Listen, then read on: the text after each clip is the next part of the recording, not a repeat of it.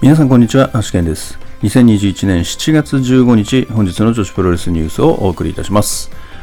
本日も最後までお付き合いいただけるとありがたいです。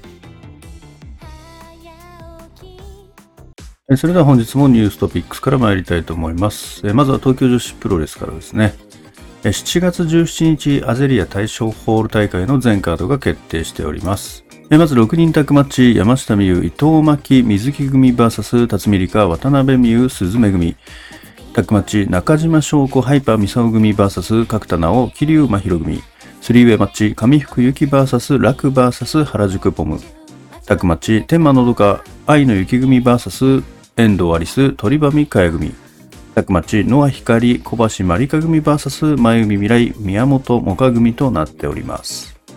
え続きまして、アクトレスガールズからのお知らせで、え桜井まい選手ですね、が、え退団するということが発表されております。こちら、アクトレスガールズからのリリースを読むと、え桜井まい選手より、アクトレスガールズビギニング退団の申し入れがありました。え桜井まい選手本人からの退団理由、次の大会で退団を希望など、今までの実績を勘案して団体として受け入れることができる内容ではありませんでした。桜井まい選手と話し合いをした結果、本人納得の上でやむを得ず解雇としましたということですね。えその後ですね、本人からのツイートでですね、え突然の発表となりファンの皆様、関係者の皆様にはご心配、ご迷惑をおかけして申し訳ございませんという、えーご挨拶と、えーっとですね、まあ、ただですね、プロレス活動は、まあ、していくということですので、えまあ、フリーになるのか、まあ、他の団体移籍するのかちょっとわからないですけれども、まあね、えーまあ、他ではいろいろな憶測も飛んでますけれども、どこの団体に今後上がることになるんでしょうかね。え続きまして、仙台ガールズです。7月24日、大阪アゼリア大賞ホールと7月25日の名古屋東スポーツセンターは、延期となることが発表されております。えまあ、こちらコロナですね、の感染拡大を収束するべく、えこのような判断とさせていただきましたということでですね、延期後の日程は決定次第告知させていただきますということですので、え続報をお待ちください。え続きまして、アイスリボン7月24日、後楽園ホール大会の全カードが決定しております。まず第1試合シングルマッチ、チェリー VS サラン。第2試合タッグマッチ、星ハムコ、星伊吹組 VS 新垣里奈、バニー及川組。第3試合シングルマッチ、石川直 VS 真城祐希。第4試合タッグマッチ、テクラ、遥つくし組 VS 宮城持ち、青野美久組。第5試合タッグマッチ、山下里奈、ラム会長組 VS トトロサツキ、鈴木鈴組。第6試合インターナショナルリボンタッグ王者決定スリーウェイマッチ、藤本司、松本博恵組 VS セラリサ、藤田茜組 VS 雪ひまや尾崎舞香組となっております。続きまして、マーベラスからですけれども、え7月19日後楽園ホール大会で、デビューが決定しておりました後藤久美選手ですけれども、え7月9日の練習中にですね、右足首の不調があり、え周囲に診察していただきましたということでですね、結果としましてですね、右足首関節靭帯損傷ということでですね、まあデビュー戦ですけれども、まあ先送りとさせていただきますというお知らせですね。まあちょっと今日なんか残念なお知らせが続きますけれども、7月19日後楽園ホールでの後藤久美選手のデビュー戦は一旦延期ということになったということですね。続きまして YMG7 月22日王子ベースメントモンスター大会の追加カードが発表となっております。追加カードは3カードで、豊島邦夫 VS 山下里奈、真下健吾 VS 下村大輝、米山香織、松沢さん組 VS ベストストレッチマン V3 関口翔組。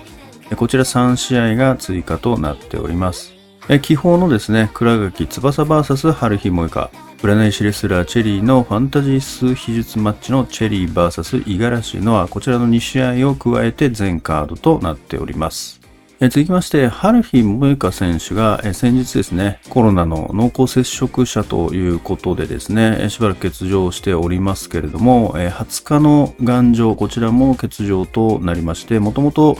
3way で決定しておりましたカード、こちらがマナセユーナ VS 春風のシングルマッチに変更となるということです。またですね、春日選手と翔太選手のシングルマッチもあったんですけれども、こちらチェリー VS 翔太と変更になっております。続きまして、あの沙織選手からですね、えー、8月18日の正規軍工業後楽園ホールにて、復帰するということが本日発表されました。8月18日ということで、まあ、あとちょうど1ヶ月くらいですね。まあ、ついに阿野沙織選手が復帰ということが決定しております。それでは本日の試合結果に参りたいと思います。本日はこれがプロレスのみとなっております。本日これがプロレスの対戦カードはシングルマッチ、ヤコ VS 花園桃花となっております。結果としまして8分21秒エビ固めで花園桃花選手の勝利となっております。それでは明日の興行予定に参ります。えー、明日もですね、これがプロレスのみとなっております。えー、明日のこれがプロレスの対戦カードは、えー、当日発表かと思われます。えそれでは本日の Today's Impressions ですけれども、まずはですね、そうですね、このアクトレスガールズのこの桜井まい選手の退団ということでですね、これまあちょっと急っていうのもありますし、まあ先日ですね、えアクトレスガールズの大会で、まあ急なですね、え欠場っていうのもありましたので、ちょっとなんかね、えー、きな臭いなという匂いはしてたんですけれども、ちょまさかね、退団まで至るとはちょっと思いませんでしたね。ちょっとね、アクトレスガールズは最近こういった退団が、まあ、ポロポロとこう出てきてるところはあると思いますので、まあちょっとね、まあどっちが悪いとか何が悪いとか誰が悪いとかそういう話ではないと思うんですけど、まあやっぱりね、一その会社であるので、まあ、当然ね普通の一般の会社でもまあこういうようなことはあり得るわけで、まあ、プロレス団体だからないみたいなことは全然ないとは思うのでね。まあいろいろとこう双方の思惑が違ってたりとか、まあ、向かうべきそのベクトルが違ってたりとかもすればそれはやっぱりすれ違いが起きますから、まあ、やめるに至ることは多分あるとは思いますからね。まあただねそのまあどっちが正しいのかっていうのはちょっとよくわからないですけれども、まあ、ちゃんとね、常識的な、まあ、やめ方っていうのはやっぱり必要であって、やっぱりどんなにね、ムカついてても、やっぱりちゃんとそこは、しっかりしたやめ方しないと、やっぱり他の人にも迷惑かかるし、自分だけ良ければいいっていうのは、あんまり良くないかなと思いますね。まあこれが、あの、そうだったかどうかはわからないですけれども、まあなんか見え方としてはそういう風に見えてしまいますからね。まあだから団体側からすれば、やっぱり対談するその理由っていうのも納得いかないし、でも急に次の大会でも対談するっていう、その希望もやっぱり納得いかないしっていうね、ところで、おそらく、まあもう解雇にするしかないってことになったんだと思うんですよね。まあだからこれはまあ団体側から発表されてるものなので、それが本当に全てかどうかはわからないし、まあ、桜井舞選手にもやっぱり言い分っていうのはあるわけで、まあ、なので、ここで憶測で完全にこう桜井舞選手がいけないってことにはまあならないので、あれなんですけど、まあちょっと続いてますからね、少しなんか、まあなんとかその辺を改善していければいいんじゃないかなとは思いますけどね、まあ何が原因なのか直接的なところがわからないので何とも言えませんけども。まあね、この発表が出て、えー、まあすぐですね、まあやっぱりね、その次の団体はどこだみたいな憶測が流れ出るわけですけれども、まあスターダムかみたいなね、みんな言うんですけど、なんでみんなそのスターダムなのかちょっとよくわかんないなって思いますけどね。もうだからスターダムはもう選手を引き抜くイメージがもう完全についちゃったっていうとこですよね。でもスターダムもね、ぶっちゃけ引き抜いてないと思いますけどね。引き抜いてるんじゃなくて、選手側が行きたいんだと思いますよ。逆に。僕はね、選手側からオファーが来てるんだと思うんですよ。選手側からオファーが来た上で、まあいいかどう、まあ来るものは拒まず、去るもの追わずみたいな、そんなイメージだと思うんですけどね。まあいろいろありましたけどね、ジュリア選手とか、まあうなぎさやか選手とかね、白川美奈選手とかもそうですけど、まあ、まあ、夏子選手とかもそうなのかな。まあ、姫香選手とかね。まあ、あの辺もそうですけど、どうなんですかね。やっぱりそっち側に魅力があるってことはもう間違いないところですからね。やっぱりこれはもう一般社会でも同じで、別にプロレス団体に限った話じゃなくて、やっぱりいい条件で、いい会社があれば、そっちに移るのって別に悪いことでも何でもなくて、それは本人のステップアップのためだったら別に、それはそれでいいと思うんですよね。まあ、だからやっぱりやめ方なんですよね、基本的には。ちゃんとその、常識的なやめ方をしないと、やっぱりこうね、普通の会社だったらやっぱり引き継ぎ期間みたいなのがあったりとか、やっぱり急にね、明日からもう辞めますみたいなのって、もう完全に非常識じゃないですか、そんなのって。それはありえないと思うんですよね、さすがに。だから色々と問題になるわけで、ちゃんと手順を踏んで辞めて、次に移るのなら別に普通の転職ですから、それは別に 全く問題ないですよね。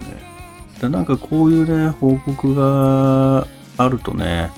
まあ、ちょっと本人が悪くされがちですけど、だから実際のところがどうかわかんないですよね。まあ、だから一方的に、こう、もうあれでやめますんでみたいな感じになっちゃうと、まあ確かにやっぱり団体としても、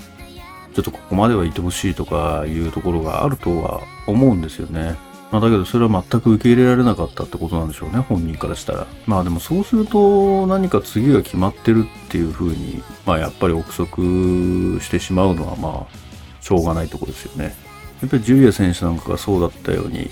やっぱりもう出るとこは決まってて、もう一刻も早く辞めなきゃいけないみたいな 状況になっちゃってると多分無理やり辞めることになるでしょうからね。まあだからそう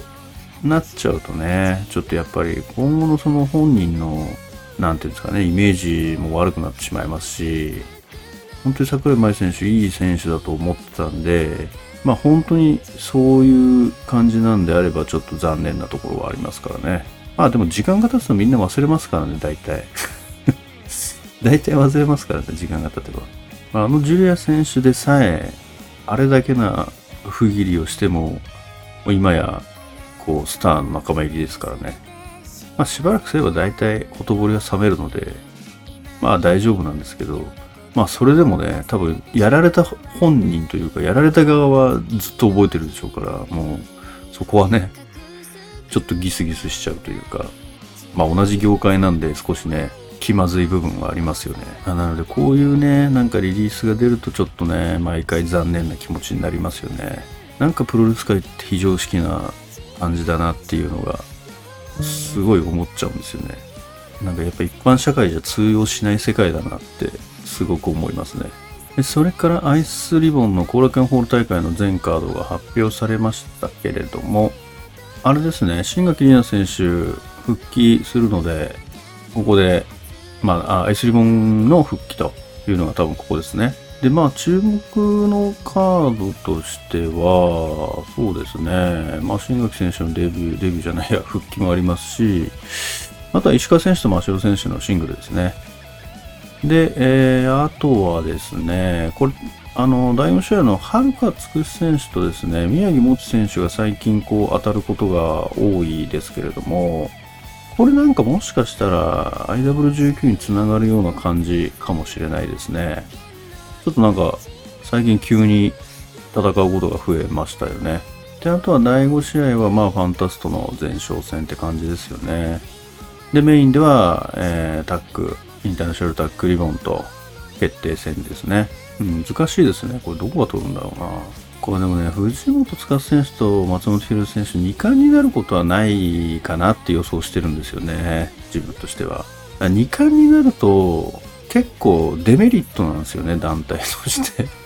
デメリットになると思うんですよ。正直。あのー、なぜなら、シングルとタッグのタイトルマッチが同じ日にできないんですよね。それって結構ね、デメリットな気がするんですよ。やっぱり。やっぱりね、あの、ビッグマッチになった時に、やっぱりタイトルマッチ並べたいじゃないですか。それができなくなっちゃうんで、やっぱりね、2冠って、同じ、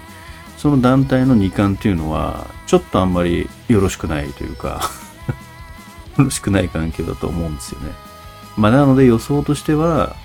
まあ、急に予想になりましたけど、この予想としては、そうですね。でも、雪選手と尾崎舞香選手、また戻るんじゃないですかね。そんな気がしますけどね。まあ、しまなみ、しまなみも、まあ、ありっちゃありかもしれないですけどね。瀬田選手が落としちゃいましたからね、ファンタスト。で、そろそろ藤田茜選手にもね、ちょっとチャンス与えたいところでしょうからね。まあ、ここ、まあ、この2チームのどっちかだと思いますけど、どうでしょうね。まあ、そうだな。ゆき選手と尾崎舞香選手は全チャンピオンだから、まあ、ある意味、まあ、それでやってきたっていうのはあるので、まあ、そこにまた戻るのかって言われると、まあ、ちょっとね、新鮮味を出した方がいいかもしれないですけどね。これでも難しいですね。どっちもありえますね。まあでもこの絶対どっちかだと思いますね。すごい曖昧に逃げますけども。ちょっとわかんないんで曖昧に逃げますけど。まあでもゆ、うん、ゆき選手と尾崎舞香選手かなと思いますね。まああとね、これ今日はまなんかいろいろこう来ますけど、マーベラスの後藤久美選手ですね。デビューが7月19日に決まってましたけれども、どうやら練習中にですね、えー、怪我をしてしまったということで、えー、延期となってしまいましたということでですね、こうデビュー戦の前にこう怪我して気が流れるっていうのは結構ありますよね。まあ、鈴選手とかもそうだと思うんですけど、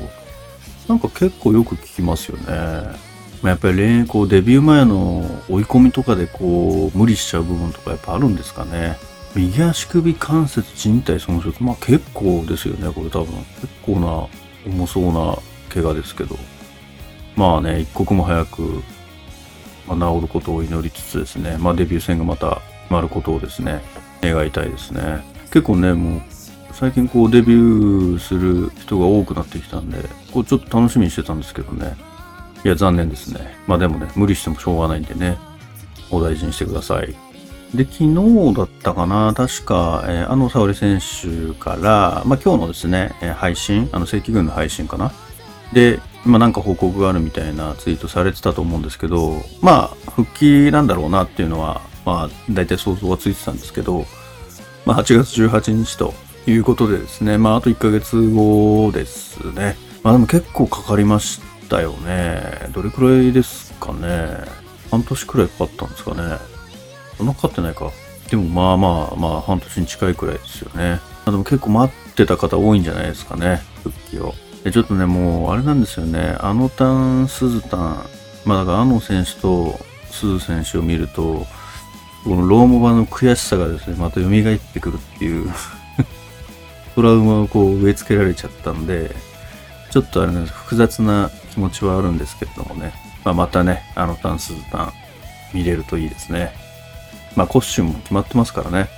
勝ったんで、優勝したんで。で、あとあれなんですよね、この、あのタンスズタンの優勝記念のなんか配信みたいなのがアイスリボンチャンネルで今度あるんですけど、そんなのね、ムカついて見れないんですよ。そんな配信されてもね、ムカついて見れないですよ、他のギルドの人たちは。そんなの見ないですよね。もうなんかこれ見よがしに傷口に塩を塗り込むような配信しないで欲しかったですけどね。まあね、勝った、勝った人たちにとってはまあね、まあいいでしょうけどね。まあそれはちょっとね、あの、内輪でやってほしかったですけどね。それでは本日の女子プロレスニュースはここまでとしたいと思います。もしこのニュースが良かったと思いましたら、高評価やいいねをお願いいたします。また毎日ニュースの方更新しておりますので、ぜひチャンネル登録やフォローの方もよろしくお願いいたします。それではまた明日最後までお付き合いいただきましてありがとうございました。